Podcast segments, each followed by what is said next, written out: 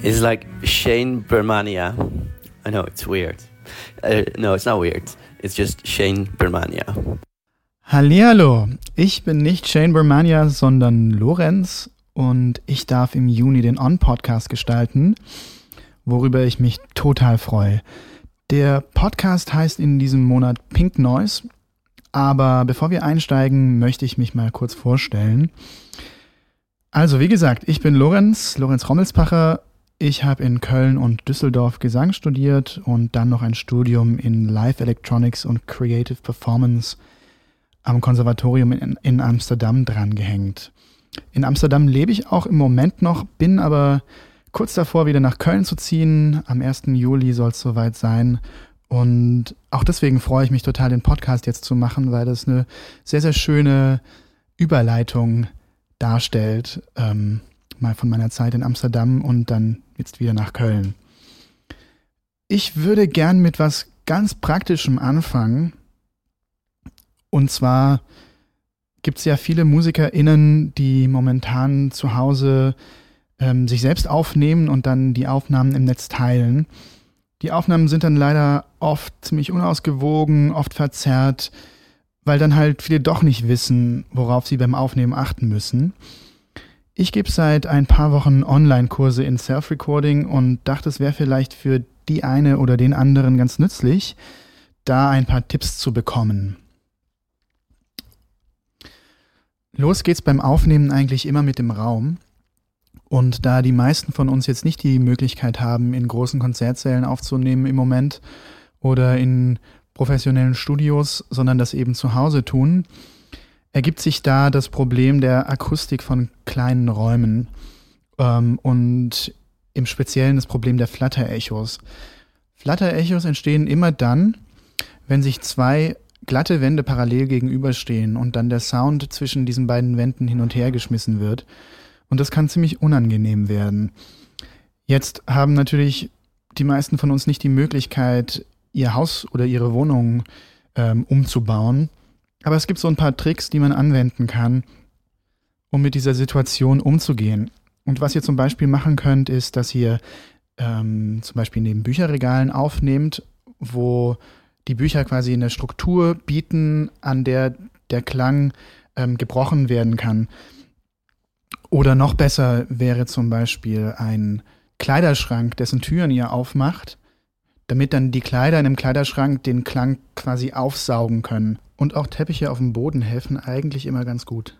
Generell ist es aber immer eine gute Idee, einfach mal sich Zeit zu nehmen und ein bisschen zu experimentieren und zu gucken, ähm, wo der Raum und wo man selbst mit dem Instrument im Raum am besten klingt.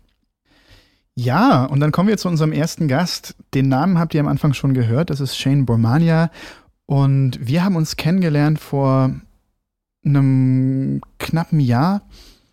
Da habe ich angefangen mit zwei anderen Kollegen eine kleine Konzertreihe im Musikrebau in Amsterdam zu kuratieren. Und Shane hat eine deutlich größere Konzertreihe, auch im Musikrebau, und die heißt The Rest is Noise. Das ist wirklich eine ganz tolle Konzertreihe und wer mal in Amsterdam sein sollte, dem lege ich das sehr ans Herz, da mal vorbeizuschauen. Okay, hi Shane. Uh, so good to see you. Um, Hello. Hi. So we're connected through a Zoom call right now. Um, we're both in Amsterdam, I think. Yes, I am. Yes, I am. I am as well. Um, close to moving to um, Cologne, actually, but um, for now I'm still in Amsterdam. Um, yeah, so I wanted to kind of talk a little bit um, about more general stuff, more general ideas um, that you have in, in your work um, before we also kind of touch a little bit on, on the whole situation you're faced with with Corona right now. But I also I, I, I already um, introduced you and um, mentioned The Rest is Noise, which is an amazing concert series. I like it very, very much. Thank you for bringing that into the world. Um, how, how did you come up with the idea and how did this kind of um, came to fruition? Yeah, I mean, it's a bit of a no. It's not such a long story. It's um, but uh, I was already working at Muziekgebouw. I started working in uh, Muziekgebouw when I was studying musicology. I worked in the cloakroom uh, and tried to listen to as many concerts as I could. Mm. Uh, and um,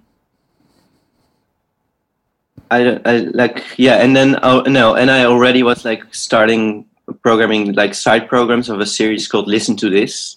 Mhm. It was named after a book of uh, Alex Ross, who also wrote "The Rest Is Noise."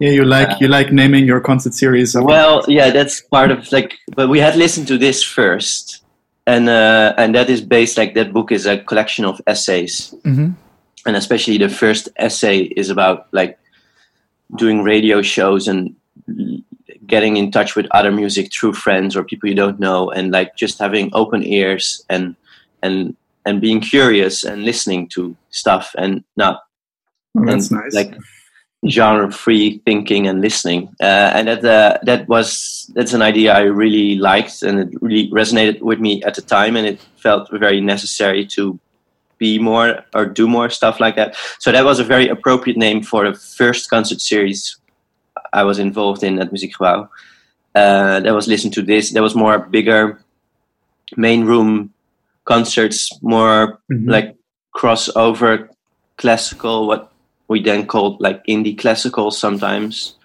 And then we worked uh, with uh, a lot of different organizations based in Amsterdam to curate a side program.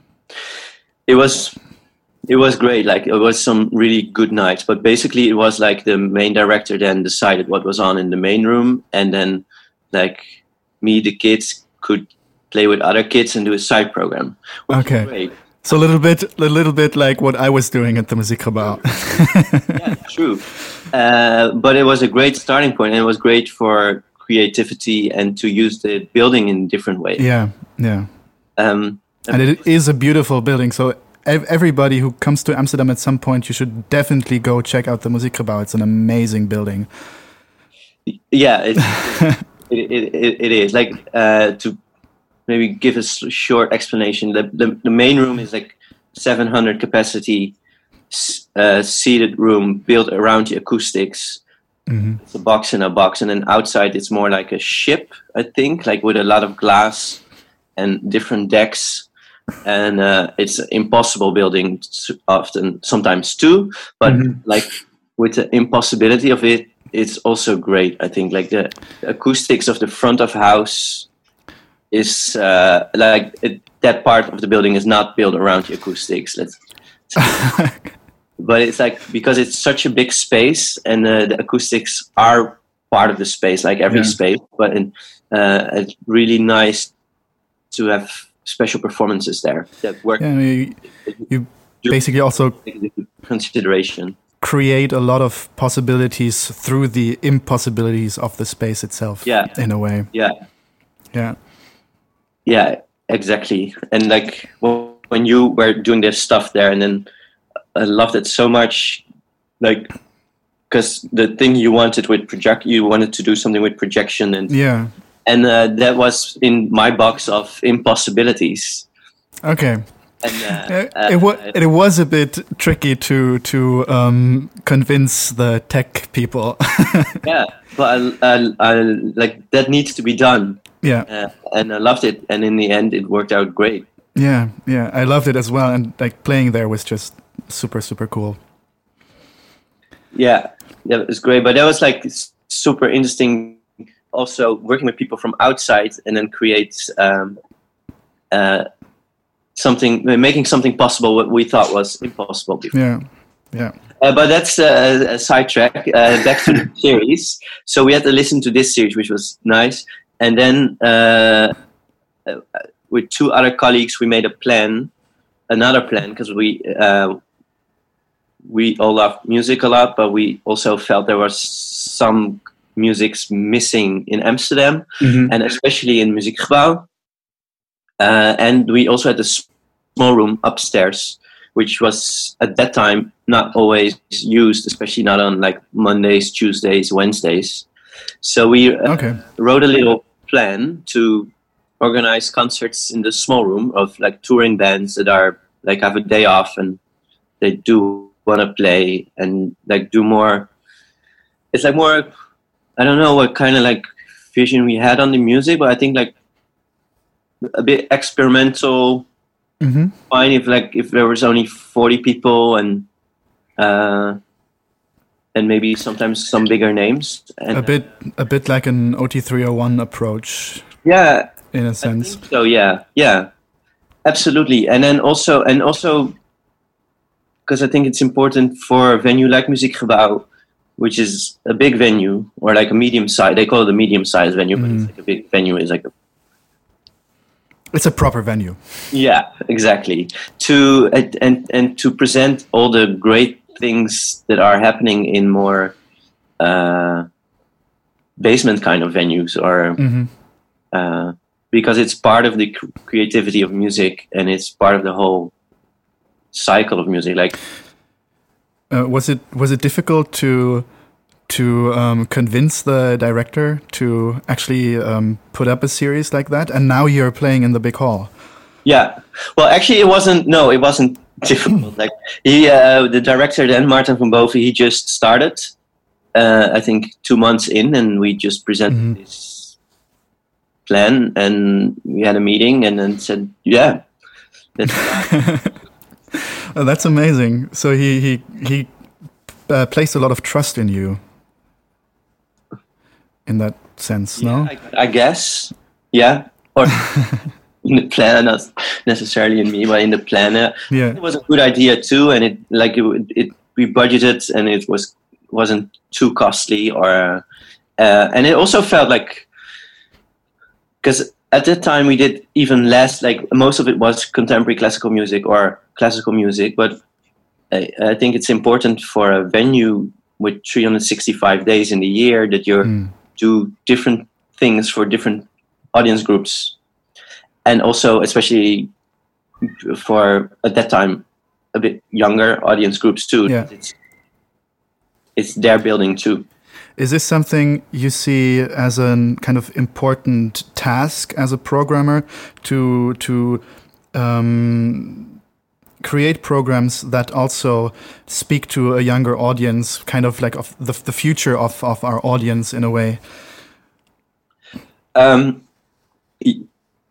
yes, I think it's very important as a venue to have balance in the things you do mm. uh, and do as much things for as much groups as possible and still and still uh, have your own voice somehow too. Yeah, but I think it's it's also important to keep a profile in a way, right? Yeah, exactly. I mean, you can't you can't be a classical music uh, venue and then just um, start getting um, I don't know big hip hop artists in there. I mean, you could do that, but um, I don't know. What's yeah, no, your idea that? I, I, get the the the point that it, like you do need to stick with your profile a bit, but I think uh, sometimes profiles like the longer they are lasting, like the mm-hmm. deeper the groove and the harder it is to get out of it. And I think like I don't know, I just see this vision of a tire now. Like it's also has a lot of profiles, but it's like different grooves. Yeah. And they, they coexist and and together they make a profile. Yeah. Yeah, and they, I mean, you already um, talked about the the coexistence of different profiles, and something that I've been thinking about a lot, a lot lately is this kind of um, direction I see in in in say like the on the fringes of of, of genres that they're kind of starting to merge um, together. So like an, an experimental techno set and uh, experimental pop, free jazz, and contemporary classical music um, can be very, very close close together, just like from the artistic outcome. Um, and I mean, one of the best concerts I've seen in the past five years, I'd say, uh, was one of your concerts uh, with with Robert Henke, and he performed his piece CBM eight 032AV. Um, but Robert Henke is somebody who comes from um, from from a techno background. So, and you said um, that you started the the series more with contemporary classical music. How did you kind of start to to get these more electronic um, people in there. How did that work, and how does that work um, now? Yeah, um, I don't.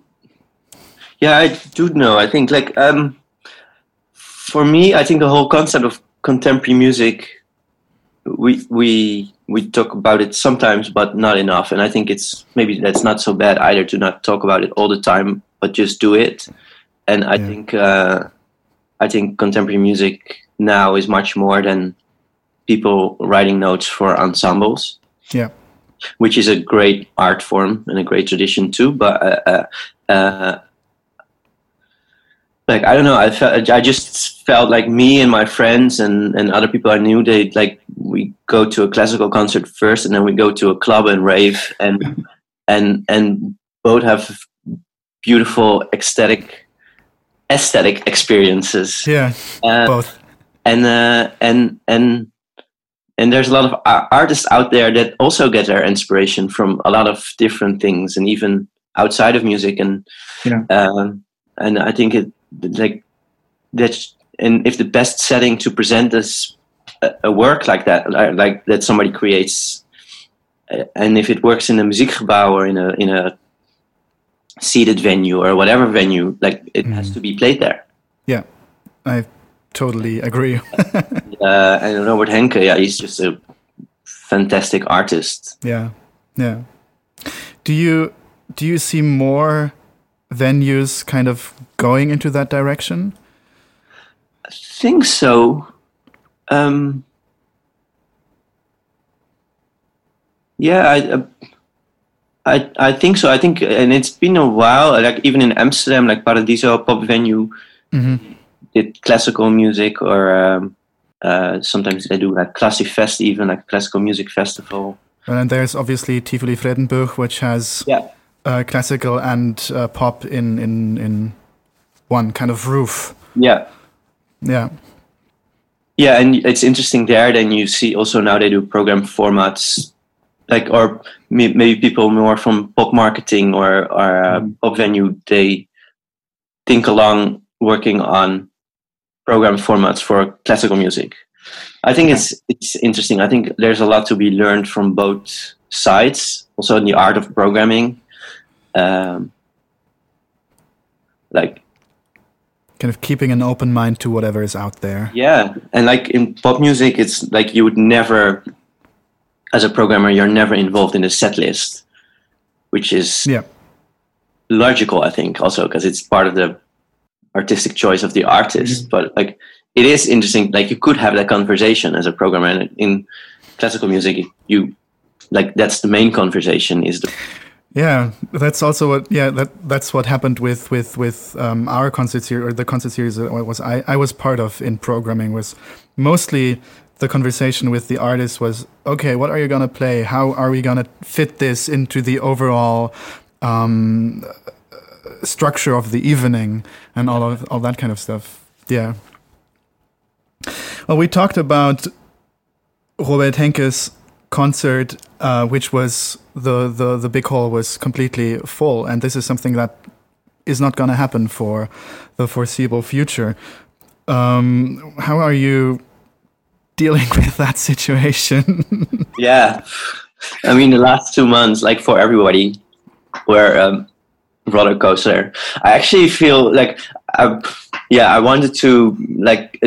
I didn't do it, but I could have wrote a like a diary, and every week or every day was a new Yeah. theme. Like it really felt every week became a new subject, what and the new developments and how things were going.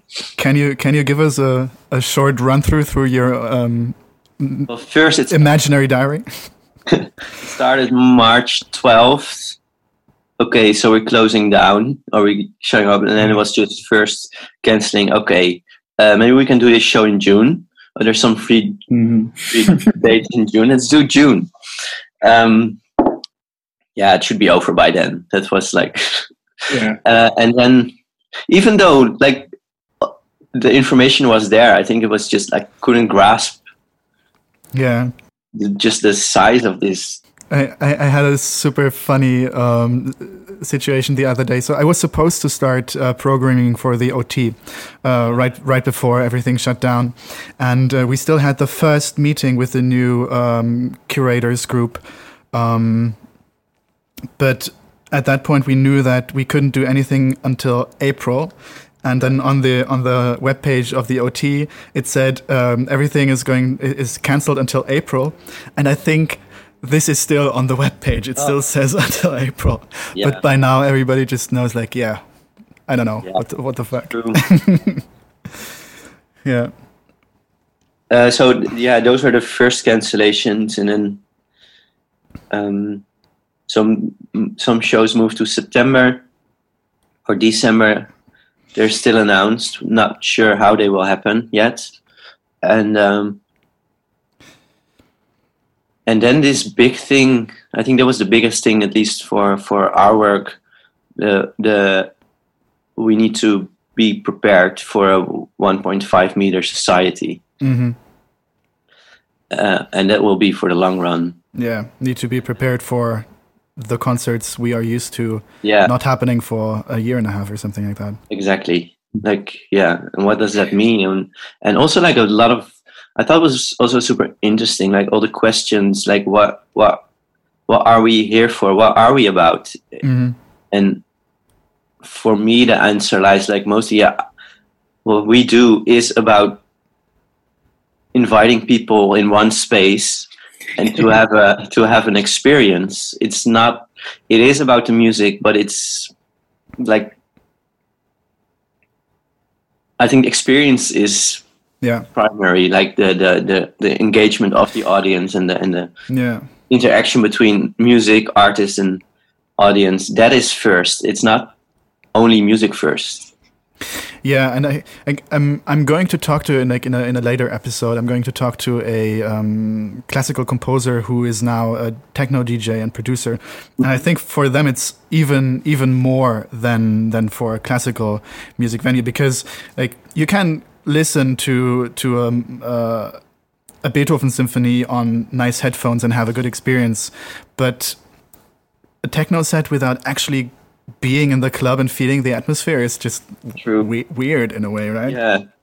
But I mean, apart from all the all the um, difficulties that, that that come with this situation, is there like maybe also an in- inherent um, chance in there to kind of think about how we how we think about um, live performance uh, in the future? Do you think what's happening right now will have a lasting impact on on how we think about um, music and performance? Yeah. Uh, I've, I, I'm I'm still looking for the answers though. Like it's uh, it's uh, but it, I do think, of course, well, it will have a lasting uh, effect on society. I mean, Yeah. even even when there's a vaccine, will we give hands to each other uh, when when we meet a stranger? Or we're m- m- far more aware about the distances between people now and before, and I kind of like that. Like used to do like theater classes, and there was one one of the exercises, and now you go to the supermarket and everybody's doing that exercise.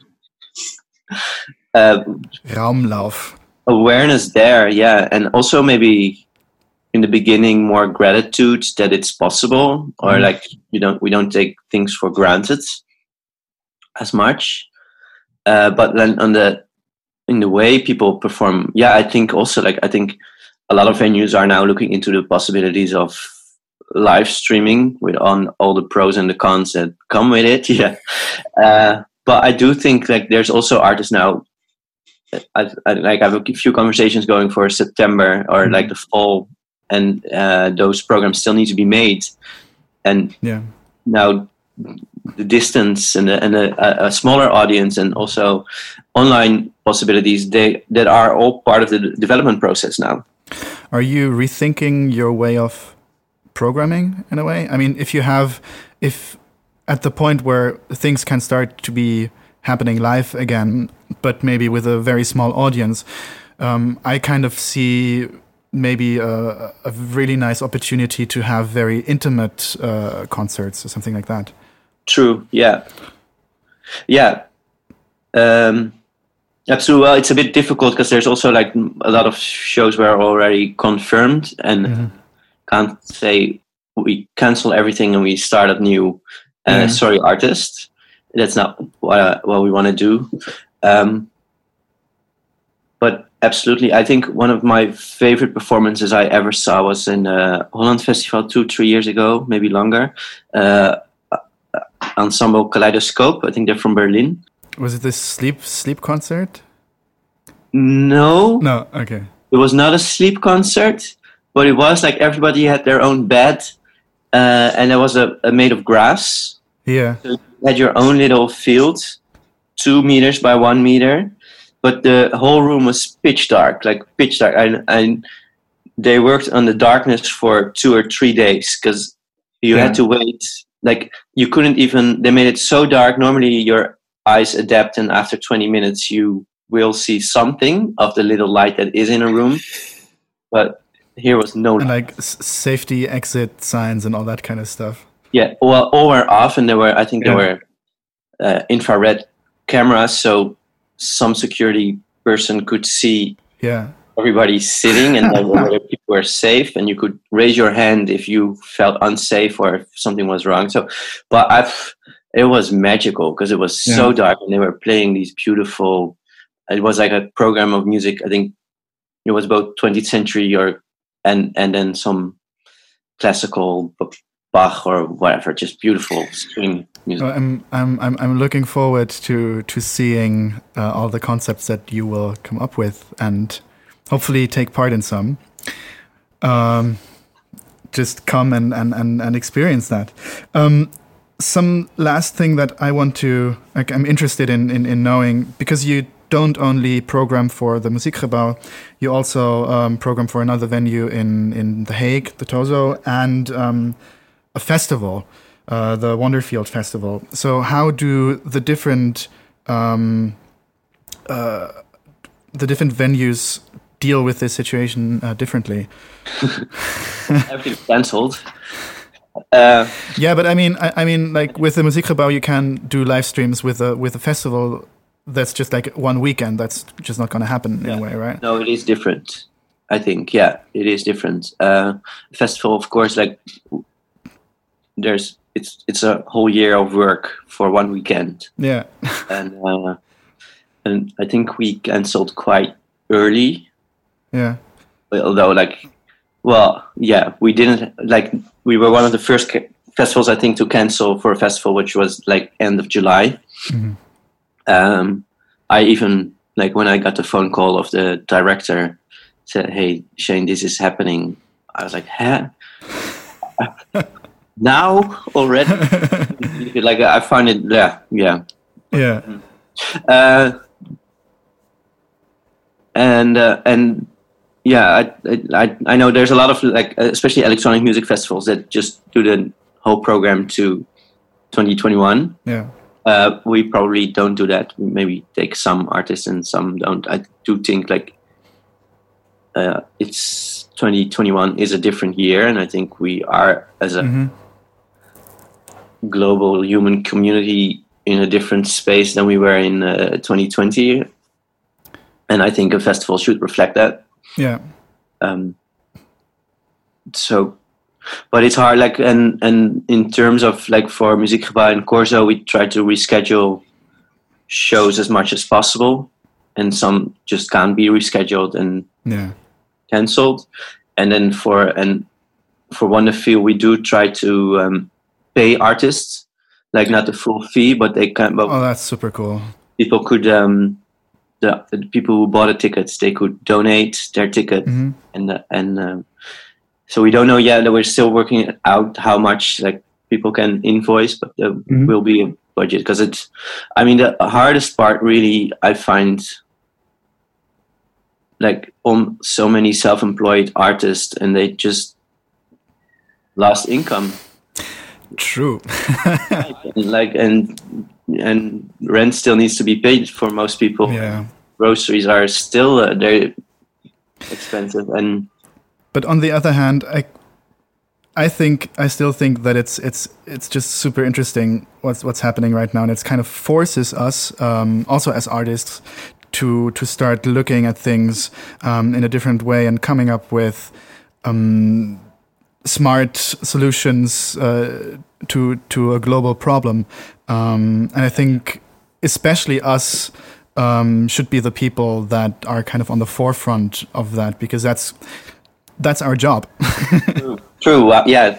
Do you have an idea um, uh, where it will lead? Um, that's a good question. I think that that the way we think about um, online stuff is is gonna change drastically. Um, and I mean, a lot of people started started doing these uh, split screen recordings from home. Um, and that is that's a nice thing but i think that more and more artists are kind of trying to figure out um, formats that are specifically catered to be consumed um, in a different way, not by being there. Um, and I think it's that's something that's going to stay, and maybe not necessarily um, like one on one, like in exactly the way you you kind of um, made that for this specific uh, situation. But it's, it it will be something that will inform our practice um, in the future. And I think I think um, yeah, maybe it's it's it's a good thing to have like such a radical shift um, that kind of forces us to start thinking in in in new ways.